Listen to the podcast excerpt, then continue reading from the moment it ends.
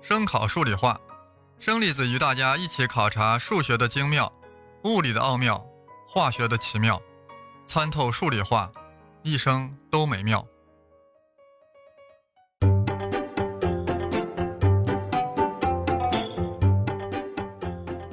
大家好，我是生粒子老师。微积分与物理学革命，我们现在的主要目标是呀，如何由开普勒三大定律导出万有引力定律。牛顿在这个伟大进程中呀，也遇到了强大的阻力，但他数学太好了，于是乎披荆斩棘，造出了个大杀器——微积分，一下子搞定了变速运动。我们这里不妨略微回顾一下第一集的内容啊。微分就是将对象分到无穷小，比如时间的微分就是无穷小的时间段，记作 dt，在 dt 时间内啊走过了无穷小的路程，记作 ds，这就是路程的微分。那么 ds 除以 dt 就是瞬时速度。拓广一下呀，在函数 y 等于 f(x) 中，当自变量 x 变化了一丁点儿啊，变化了无限小 dx 时。y 也就相应的变化了无限小的 dy，那么 y 在 x 的瞬时变化率就是 dy 除以 dx，也就是 y 的微分除以 x 的微分，两微相除，我们称之为微商，但更经常的呀，我们称之为导数。所以啊，函数 y 等于 f(x) 导数呀，就是瞬时变化率，就是 y 在 x 点的瞬时变化率，啊，速度就是路程的瞬时变化率，就是路程的导数。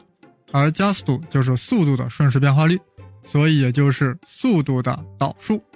呃，这里我要声明一下啊，其实严格来说呀，应该把路程说成位移，就是说，毕竟这个位移它是个向量啊，它是有方向性的，所以严格来说呀，就是说速度是位移的瞬时变化率，也就是位移的导数，而加速度呢是速度的瞬时变化率，所以也是速度的导数。有了微积分这个大杀器啊，牛顿在迈向万有引力定律的顶峰时，先又造出了一个另一个大杀器——牛顿第二定律，F 等于 ma。在牛顿之前，无论是哥白尼、伽利略还是笛卡尔、开普勒，均未发现牛二律。这 F 等于 ma 现在看起来还真不是太难，那他们为什么就不行，非要等到牛顿亲自上手呢？说来说去啊，还是手头没有微积分。没有微积分意味着无法处理变速运动。面对大小和方向都在变的运动，他们一筹莫展，直接晕菜。而牛顿将时间变量无限分割、无限细分，从而将平均速度极限到了瞬时速度，再对速度求导数，从而得到瞬时加速度。其实牛二律 F 等于 ma 的微分形式为 F 等于 m 乘 dv 除以 dt，啊，这样啊就适用于运动过程的每一个瞬间，因此可用于不均匀变化的运动。从而奠定了动力学的基础，而没有微积分的伽利略也就只能研究匀速运动和匀加速运动了，无法得到普遍的物理学规律。那牛顿怀揣着微积分和牛二力两大杀器，是如何就构建出万有引力定律呢？大家先不要马上去想那个公式，F 等于 G m 一 m 二除以 r 平方。啊，首先要想为什么判断出行星受到了那这个力。尤其是这个力的方向还指向太阳。其实呀，这一点是蕴含在开普勒第二定律之中的，但由于开普勒不懂微积分，导致其原始表述比较 low，以至于不能展示这一点。若改用微积分的表达方式呀，就会产生不同的效果。至此呀，我们与上一期内容对接了起来。先回顾开普勒第二定律：太阳与行星的连线在任何相等的时间内扫过同样的面积。这个说法呀，本来就有点俗。什么连线太俗，以后我们把这个连连线呀，称之为向径啊，方向的向，路径的径，向径。所谓向径，就是坐标原点指向支点的有向线段，记作 r。此时啊，就是以太阳为坐标原点，指向行星的有向线段，就是向径，记作 r。这样，开普勒第二定律就表示为太阳指向行星的向径 r。在任何相等的时间内，扫过的面积相等。大家体会一下，在任何相等时间内扫过的面积相等，不就意味着 ds 除以 dt 等于常数吗？注意，这里的 s 是指面积，ds 除以 dt 就是面积对时间的导数，那也就是变化率嘛。那它为什么是一个常数呢？因为开尔律说了，相等的时间内，向镜扫过的面积是相等的，也就是说，单位时间扫过的面相等，也就是说，德尔塔 s 除以德尔塔 t 是一个常数，因为在每一个瞬间变化都如此。所以当德尔塔 t 趋于零的时候，也就是 ds 比 dt 之时，仍为常数，即扫过面积的导数。ds 比 dt 上，不就是扫过面积的导数吗？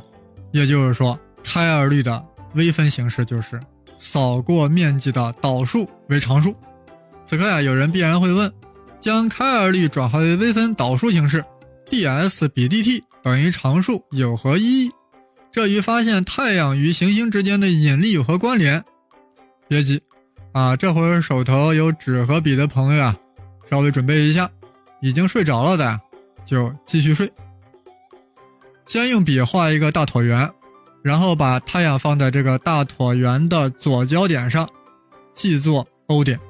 然后假设呀，有一个行星沿着椭圆绕太阳运行，在右侧椭圆轨道随便选一个点标记一下，作为行星当前的位置，记作 P 一点。将太阳的 O 点与 P 一点画一个连线 OP 一，这就是向径 r。经过德尔塔 t 时间后呀，向径逆时针转了一个角度，记作德尔塔西塔。与此同时，行星沿着椭圆轨道也从 P 点来到了 P 二点，向径啊也就从 OP 一变成了 OP 二。也就是说，向径 r 变成了 r 加德尔塔 r。这个德尔塔 r 呀，当然就是向径 r 的增量。此时 OP 一 P 二。似乎围成了一个三角形，但又不完全是，因为 P 一到 P 二啊是椭圆的一段弧啊。此时呀，微分的思想就要出现了呀。当德尔塔趋于零的时候，也就是变成 dt 之时，那个夹角德尔塔西塔是不是也是趋于零了呀？变成了 d 西塔。P 二呢也就会无限的趋近于 P 一，这样 P 一 P 二这段弧。也就无限的趋近于 P 一 P 二两点连接的直线了，这样 O P 一 P 二就趋近于一个三角形，而且 O P 二的长度呢，也在趋近于 O P 一。有人马上反应过来了，这不就是接近了一个等腰三角形了吗？不但如此，因为 d 西塔无限的趋近于零，而三角形的角和是一百八十度，这样就导致等腰三角形的两个底角呀，也都在趋近于九十度。那这样的话，腰岂不也成了底边的高了吗？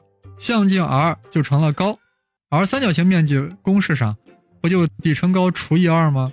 而这个底又是那个无限趋近的弧长 P 一 P 二，而弧长又等于圆心角乘以半径，此时的圆心角就是 d 西塔呀，而半径正是那个向径 r，于是弧长等于 r 乘 d 西塔。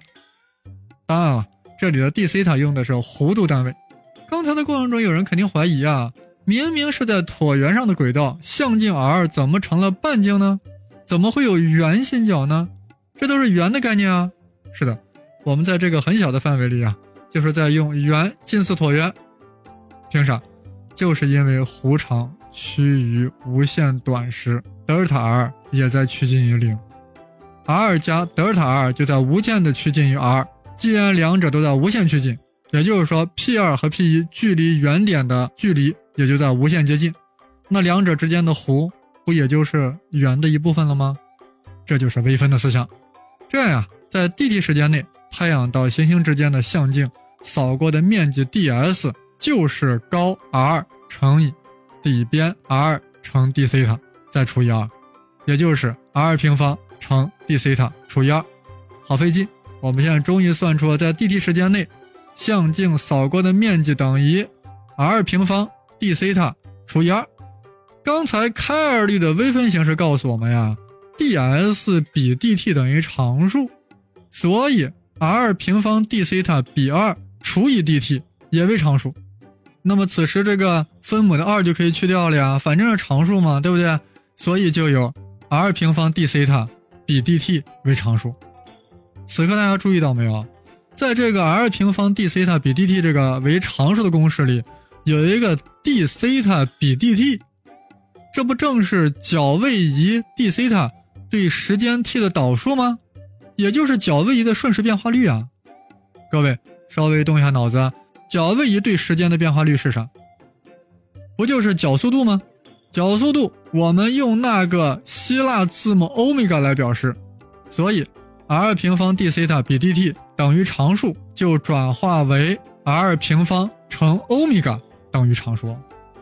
啊，听到这里啊，估计有人 hold 不住了。其实这也没有多难，就是缺少个小黑板啊。这里要是有个小黑板呀，我直接一画啊，大家立马 OK。各位再坚持一下啊，马上就要出东西了。如果半途而废，刚才岂不是白白痛苦了吗？通过刚才的一番啰嗦呀，我们至少大略知道了呀。本来听起来很 low 的开普勒第二定律，经过微积分的改造，摇身一变变成了 r 平方乘欧米伽是常数了。那又如何？那又咋了？这是更多人迫切想知道的。大家想想，若 r 平方乘欧米伽是常数，那再乘以这个行星的质量 m，那也是常数呀。所以，m r 平方欧米伽也是常数，也是不变的。而 m r 平方欧米伽是一个重要的物理量啊，就是动量距。哇，动量距什么东西？我这里又要解释一下，生老师也有点招架不住了。我们在初中就学过力矩，对吧？力矩就等于力臂乘以力 f，力臂啊就是某个给定点到力 f 作用线的垂直距离，力臂乘以 f。就是力 F 对这个给定点的力矩。此刻呀，我们可以照猫画虎的给出动量距的定义：动量就是质量乘以速度，这大家都知道，记作 mv。那么动量距就是 mv 乘以一个垂直距离，就是某个给定点到动量 mv 方向的垂直距离。有人会说，mv 有啥方向？速度是向量，咋能没方向呢？好了，我们现在知道了，这个垂直距离 r 乘以 mv 就是动量对该点的动量距，也就是 mvr。动量距就是 mvr。线速度 v 啊和角速度欧米伽是啥关系啊？这我们高中物理就学过，不就是 v 等于欧米伽乘 r 吗？所以动量距从 mvr 就可以变为 mr 平方欧米伽。大家此刻啥感觉？是不是有一种对接上的感觉？我们刚才说了，由开尔律所转化而来的 mr 平方欧米伽等于常数，也就是动量距是常数，是不变的。或者说，行星在绕太阳的运动过程中，动量距是不变的，是守恒的。那又如何？大家都知道，动量何时守恒？那就是系统所受外力为零时，动量守恒。那我们在这可以做一个类比，动量矩何时守恒？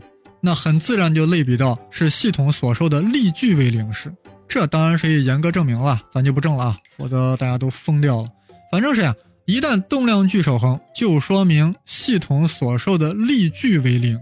我们由刚才开尔律所转化成的微分形式知道，行星对太阳的动量距是守恒的，那这意味着行星对太阳的力矩为零，而力矩等于外力乘以垂直距离呀，因为行星在做变速运动。所以有加速度啊，由牛二律 F 等于 ma 可知，行星所受外力一定不为零，而这个外力对太阳的力矩却为零，那就只有一种可能，就是这个垂直距离为零。大家再想想，刚才讲的这个垂直距离是啥？就是给定点到力的作用线的垂直距离。这个定点在这里啊，就是太阳的位置。